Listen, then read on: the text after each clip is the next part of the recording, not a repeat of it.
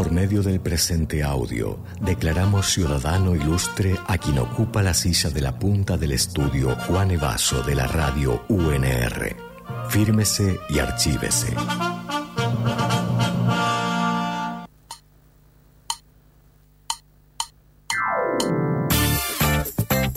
El ciudadano ilustre de la jornada nació en Rosario en 1989. Es periodista, escritor y editor. Fue fundador de la revista Apología, que durante 10 años y más de 20 números se propuso contar la vida cotidiana de Rosario a partir de crónicas, aguafuertes, relatos y entrevistas. Santiago Beretta es, por sobre todas las cosas, un observador sensible, un vagabundo, un conversador respetuoso, un escucha. Santiago es abanderado de los idealismos que se militan con guitarra y distorsión y seguidor de la Escuela de Periodismo de la Calle, que inició Enrique Sims y compañía en la histórica Cerdos y Peces. Además de haber colaborado con distintos medios de la ciudad, Santiago publicó Rodolfo Lizalde, un libro de entrevistas a su abuelo, reconocido pintor de la ciudad, y dice tener al menos una novela terminada. Hoy lo nombramos Ciudadano Ilustre de la República de Falso Vivo. Bienvenido, Santi, ¿cómo estás? Buenas tardes. Hola, chicas, ¿cómo estás, Santi? ¿Cómo estás? Muy bien, ¿ustedes? Bien, acá, muy contentos de recibirte. ¿Estás de acuerdo con todo lo que dijimos? Sí, sí, eh, es verdad que tengo una novela terminada y tengo también un libro de crónicas. Bueno, era más de un libro, el terminado. No, viste, por ahí, por ahí me pasa algo y alguien se te va a tener que hacer cargo. Uy, no, bueno, pero ¿ya tenés una albacea? ¿Tenés alguien que se va a ocupar de eso? No, por eso. Voy tirando por ahí.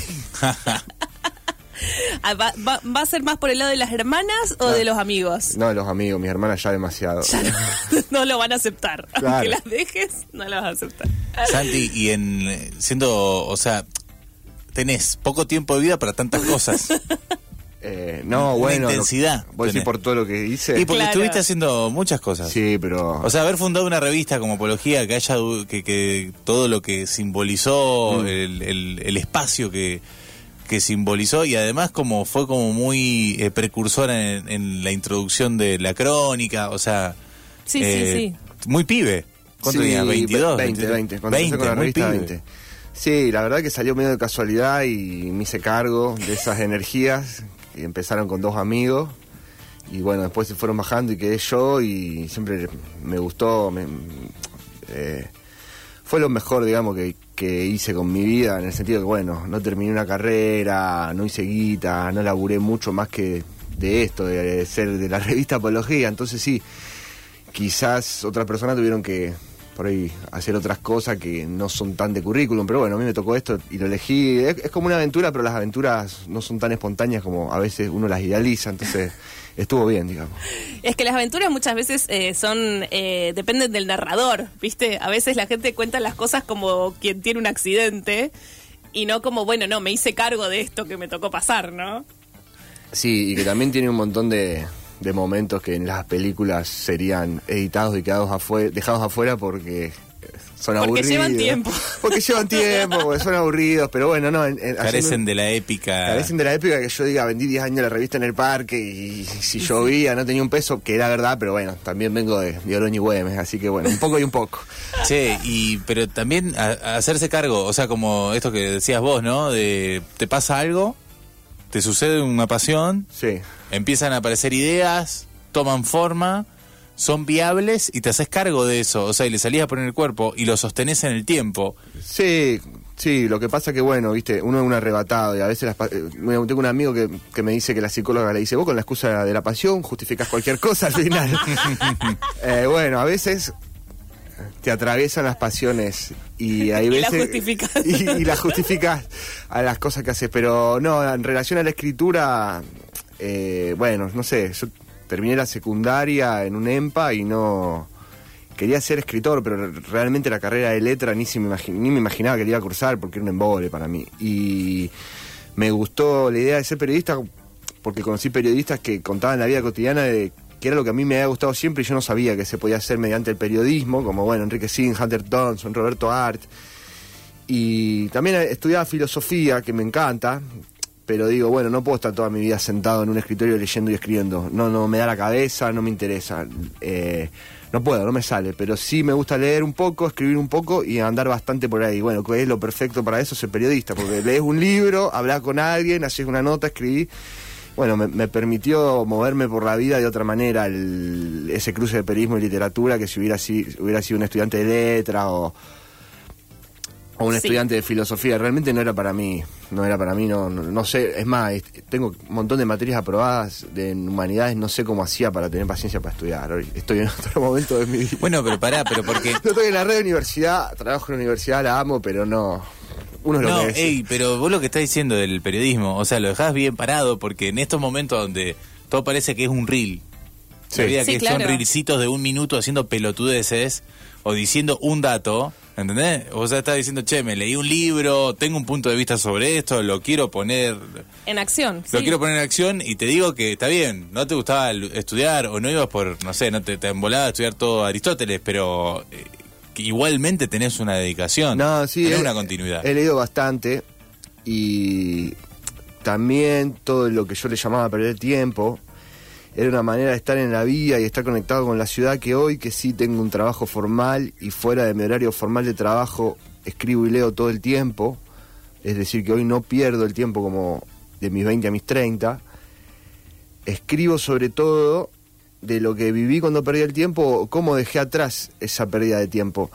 Pero en realidad todas esas andanzas por, por la ciudad y esa conexión que había con el otro era de estar sentado en una plaza y que se te siente alguien al lado y uno est- estar dispuesto a escucharlo, pero no como, uy, bueno, lo tengo que escuchar porque quiero saber qué pasa. Me salía solo desde, desde antes de saber que iba a ser periodista, entonces diálogos, sensaciones, fue como una, una gran meditación ciudadana que duró 7, 8 años y quizás más y que hizo que todo el universo que hoy tengo en la cabeza pueda ser convertido en literatura. No hubiera sido posible escribir nada que le pueda interesar a nadie si no hubiera tenido ese divague. Por lo menos yo, hay otra gente que, que escribe sin salir de las bibliotecas, qué sé yo. Hay grandes escritores que escriben así, pero bueno, hay otros que necesitan la calle, perder el tiempo, meter la pata todo, todo el tiempo. Bueno, pero nombraste to- autores y escritores eh, que vienen de ahí, entonces, o sea, de ese contacto con la realidad. Claro, hay un libro muy divertido de, de, de Oscar Wilde que es sobre crítica literaria, crítica artística, que se llama La importancia de no hacer nada.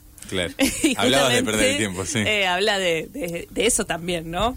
De, la ne- de lo necesario que es, aún para crear, poder perder el tiempo. Sí, que es algo que yo no sé si me pasó a mí porque me puse más grande y, y le pasó a mis amigos y amigas, o le pasó a la sociedad que es después de la pandemia, que yo siento que toda la gente que se juntaba conmigo a perder el tiempo y hablar al pedo está ocupada y me tuve que ocupar yo, porque si yo siempre voy atrás de mis amigos, ¿viste? Eh, siempre soy como el último en madurar, pero a mí me gustaría que haya más gente perdiendo el tiempo. Quizás por eso ahora produzco tanto y hago un montón de notas y escribo, porque bueno, no de todas mis juntadas ya nadie pierde el tiempo. Y lo veo también en la calle, qué sé yo, está violenta la calle, no hay un peso, eh, está todo como muy organizado y bueno, a mí me gusta más el, el quilombo, por- o por lo menos la vagancia, el, el el andar por ahí, fijarse qué pasa. Vos sabés que me, acordé de un... Hay un texto de Sara Gallardo, de una autora argentina que, que, bueno, muy reconocida, pero que también trabajó mucho como periodista. Y ella tiene una columna que habla sobre el periodismo verdad. Es, es muy graciosa porque, bueno, habla sobre esta, esta idea de llevarle el sumario al editor eh, que armaste con mucho trabajo y te mandan a hacer la nota. Y mm, del periodismo verdad, dice. Dice, yo la verdad que brego por un periodismo de la imaginación. Y pensaba también qué importante que es eh, poder eh, imaginar también, aún cuando uno hace periodismo, para poder abordar, darle ese color que vos también planteás para tus notas, ¿no? Que, que tienen que ver con conocer personajes, con conocer esa otra edad, pero también con desear, ¿no? Incluso hoy salió en Uganda un, un newsletter que siempre recomendamos desde acá sobre la noche rosarina y justamente la noche, aun cuando parece que no la hay, eh, uno se la, se la encuentra en todos lados de alguna manera, ¿no? Sí, pero y con, con imaginar a qué, qué cosa decís. Imaginar, no solamente ir a- tras una, una idea de, de las 5W o de la nota dura, sino también eso, poder imaginar, eh, poder mirar más allá de lo que aparece como el dato, ¿no? Y sí, lo que pasa es que cuando uno está haciendo... A ver, hay muchas notas que uno va al territorio, decir, bueno, tengo que hacer una nota sobre la noche, me voy de recorrida y cuento lo que veo. Pero hay nota, notas que no salen de, de cosas que vos salís a cubrir. Hay notas que vos un día viviste algo y haces una nota, o te piden una nota sobre un barrio, que es un barrio que vos conocés y te acordás de las veces que lo visitaste y en tu cabeza armás la nota sin, sin volver al territorio. Son dos maneras distintas pero de cualquiera de las dos maneras, entre lo que uno ve, o sea, entre la- la- lo material de, de la realidad, lo que tenés enfrente y lo que hay en tu cabeza, es un puente, ¿viste? Y ese puente, cuanto más imaginación tenés o más deseo, como vos decís, de, que en definitiva deseo lo entiendo yo como, bueno, las ganas de estar vivo y que esté vivo lo que hay alrededor, bueno, cuanto más vida haya en ese puente, más rico va a ser lo que vos digas, aunque eh, enfrente haya poco, porque lo que no hay no es que mentís, pero lo, in- lo inventás incluso contraponiendo, podés contar una noche como diciendo, bueno, en la noche no hay nada, yo quisiera que sea todo esto, entonces podés poner todo lo que no hay en una nota. Pero bueno, creo que justamente la escritura y la lectura es el lugar donde uno puede decir lo que quiere que sea la vida, lo que le pide a la vida y lo que la vida nunca va a poder ser, porque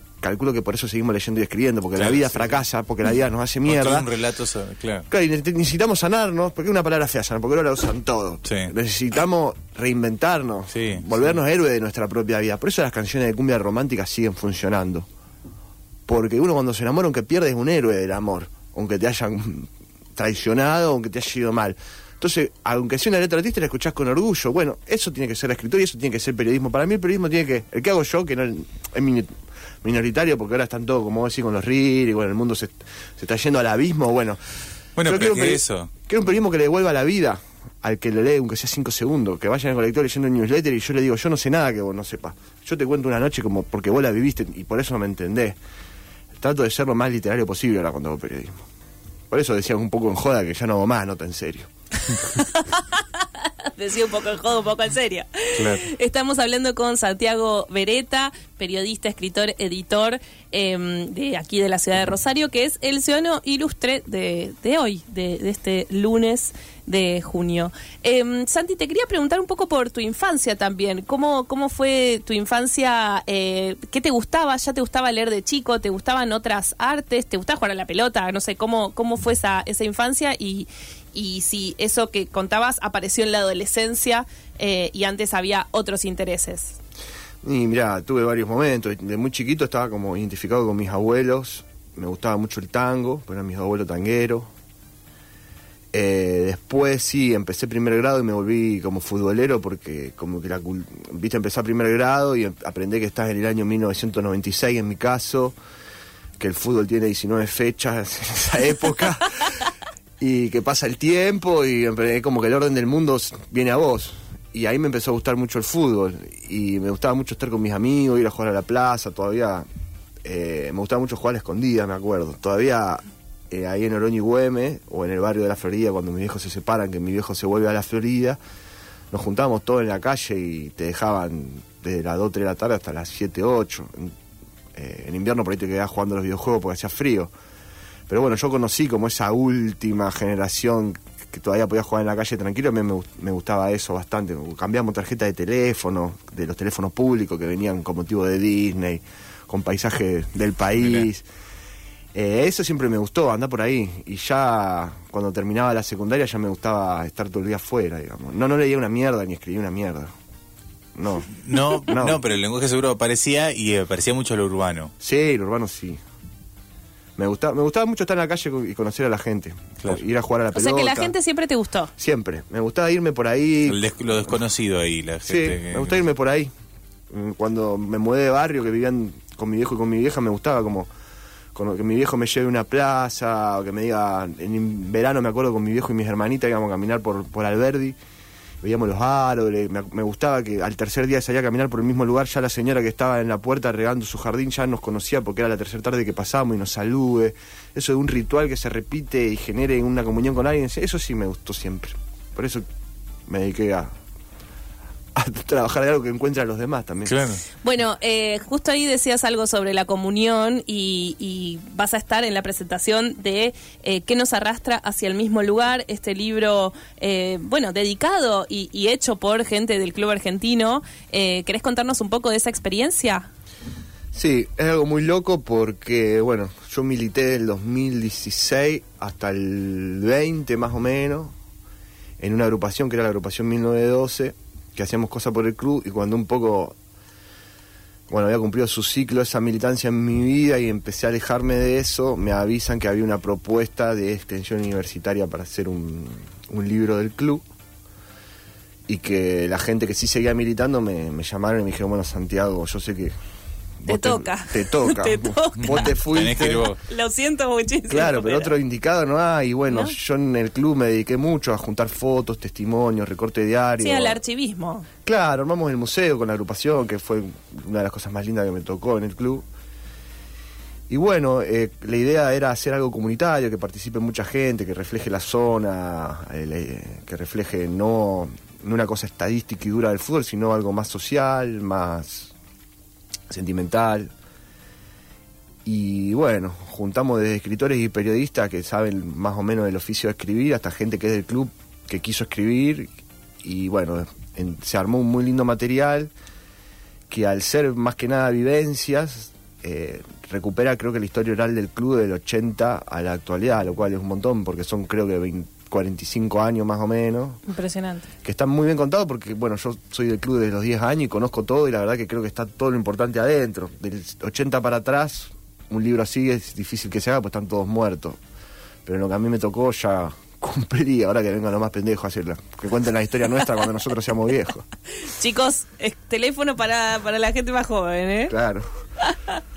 Bueno, Santi, eh, gracias por todo lo que nos contaste hasta ahora, pero eh, llegó un momento Uf, responsabilidades. bueno, te toca pasar, Seriedad. atravesar.